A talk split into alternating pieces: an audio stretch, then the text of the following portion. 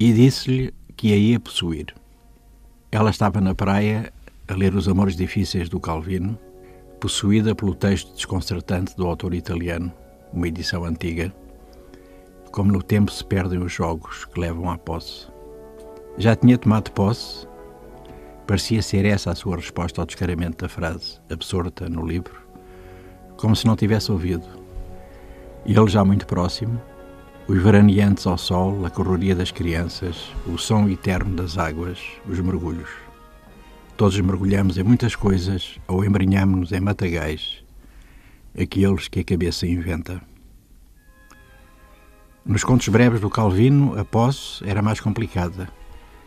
Diversas as situações dos putativos amantes, eles e elas, em aproximações, estratégias de sedução, olhares pestanudos, diria eu essa, musculaturas de ginásio, adelgaçamentos, dietas alimentares, inabilidades, prognatismos a desfavorecer, a fauna ereta na solidão do desejo. Vou possuir-te. A voz, já muito próxima do ouvido dela, no breve momento em que ele se agachou para logo se reerguer.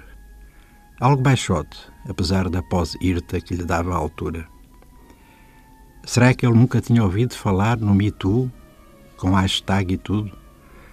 Mas ficou em silêncio ela e deu-lhe para cogitar se o Júlio César tinha conquistado ou tomado posse da Gália. Quando voltou da campanha e se sentou no Senado romano, Talvez a posse se configurasse de modo mais adequado ao discurso eufemístico.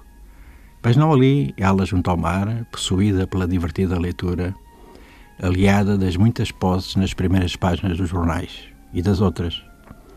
Como se não houvesse um corpo territorial imenso para dele se tomar posse.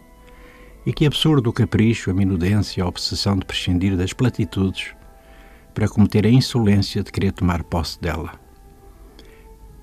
Não basta o que parece bastar.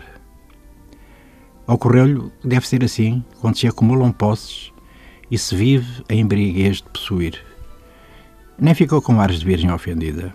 Virou a página do livro e começou a ler a história de um rapaz tímido, a andar de um lado para o outro.